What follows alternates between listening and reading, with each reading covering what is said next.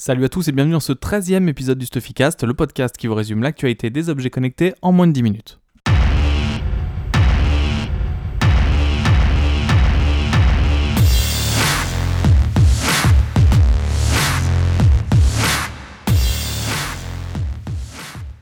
On attaque cette semaine avec Microsoft qui tenait une grande conférence dédiée à ses nouveaux hardware euh, pour Windows 10 euh, et on a eu droit à la présentation d'une nouvelle version de, son bracelet connecté, le Microsoft Band, et plus d'informations sur le casque de réalité augmentée de la marque qui s'appelle HoloLens. Donc on attaque avec le Microsoft Band 2, dont les principales nouveautés sont avant tout son design. Donc fini l'écran plat rectangulaire, on a maintenant place à un écran incurvé euh, qui est bien plus réussi au niveau design que la première version.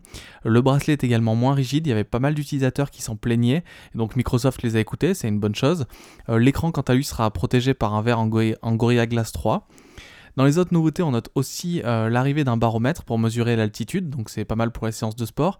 Et aussi pour le sport, on peut maintenant euh, suivre la mesure de sa VO2 max, ce qui est super important comme indicateur pour les coureurs à pied. Le capteur GPS permettra de suivre toutes les séances de, course à pied, de, vélo par exemple.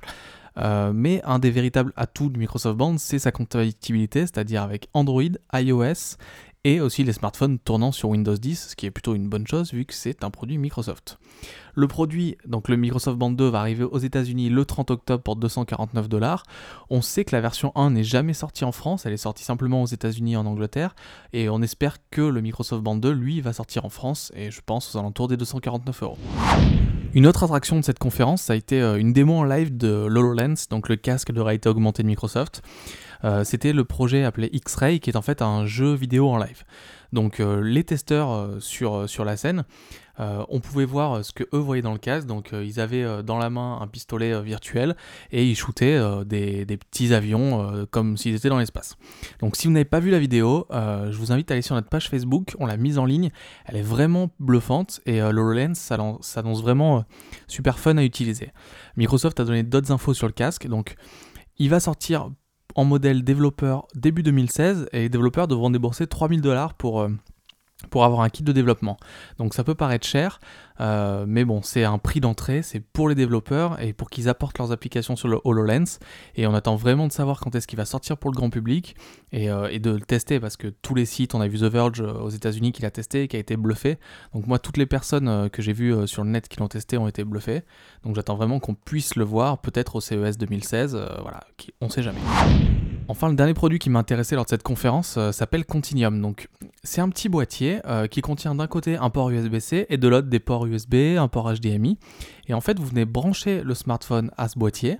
De l'autre côté du boîtier, on va se relier à un écran, un clavier et une souris et le téléphone va devenir l'ordinateur. Donc vous imaginez Windows 10 sur le téléphone, donc version classique mobile, vous le branchez à ce boîtier, et en fait il y a le vrai Windows 10 qui s'affiche euh, sur l'ordinateur, et donc euh, le téléphone devient vraiment euh, la centrale de cet ordinateur. Donc quand on sait par exemple que les iPhone 6S sont quasiment aussi puissants que les nouveaux MacBook 12 pouces, de faire d'un téléphone le, le, point central d'un système ordinateur classique en le branchant via un petit boîtier comme ça, c'est une idée super intéressante, et on va voir si Microsoft va développer Continuum et si d'autres euh, d'autres marques comme, euh, comme le téléphone Android ou les, les, téléphones iOS vont aussi utiliser une telle technologie et ça pourrait être vraiment sympa.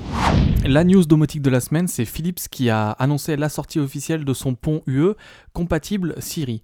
Donc si vous n'êtes pas familier avec cette gamme de produits, les produits UE euh, sont des ampoules contrôlables avec le smartphone grâce à un pont qui est relié à votre routeur. Donc vous avez un petit pont Philips qui vient se brancher en filaire à un routeur classique, il va se connecter aux ampoules et vous, vous allez communiquer directement avec le pont. Euh, cette nouvelle version, comme je vous le disais, euh, utilise le protocole d'Apple qui s'appelle HomeKit pour la maison connectée et vous permettra de contrôler toutes vos ampoules avec la voix depuis votre iPhone ou votre iPad, ce qui est plutôt cool. Le pont seul va coûter 60 euros si vous êtes déjà équipé en ampoule compatible. Vous pourrez transformer très facilement euh, votre installation entre un pont classique et un pont HomeKit. et il sera aussi vendu en bundle avec les ampoules comme le kit classique. La bonne nouvelle, c'est que j'ai des ampoules UE chez moi, donc je vais pouvoir tester très bientôt ce nouveau pont euh, avec Siri, lui demander d'allumer l'éteindre ma lumière et vous dire si vraiment ça vaut le coup ou si ça sert strictement à rien. La dernière news de la semaine, c'est euh, Amazon qui va exclure l'Apple TV nouvelle génération et le nouveau Chromecast de son store. Donc on l'a vu, les dernières semaines ont été super riches en annonces pour les set-top box et les télévisions connectées avec les deux nouveaux Chromecast, l'Apple TV de quatrième génération, Roku qui vient de présenter son Roku 4 qui embarque euh, la 4K, et sur le marché américain, Amazon a présenté une nouvelle Fire TV et un nouveau Fire TV Stick. Donc Amazon a donné jusqu'au 29 octobre à Apple, Google et leurs revendeurs pour écouler tout leur stock qu'il y a sur le site. Après cette date, il ne devrait plus avoir mention de ces deux produits sur Amazon. La raison qu'évoque Amazon, c'est l'absence du service vidéo Amazon sur euh, le Chromecast et l'Apple TV. Dans tous les cas, euh, cette guéguerre, elle n'est pas tellement présente en France, vu que bah, les concurrents qui sont créés par Amazon, donc la Fire TV et le Fire TV Stick, ne sont pas encore disponibles. On va peut-être dans les prochaines semaines les avoir, mais en tout cas, il risque de ne plus avoir de Chromecast et d'Apple TV sur Amazon. Ça montre que le marché est de plus en plus compétitif. Je vous remercie d'avoir écouté ce 13e épisode du Stuffycast. Vous êtes de plus en plus nombreux chaque semaine, ça nous fait très plaisir.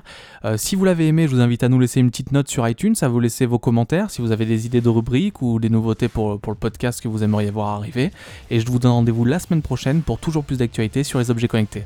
À la semaine prochaine.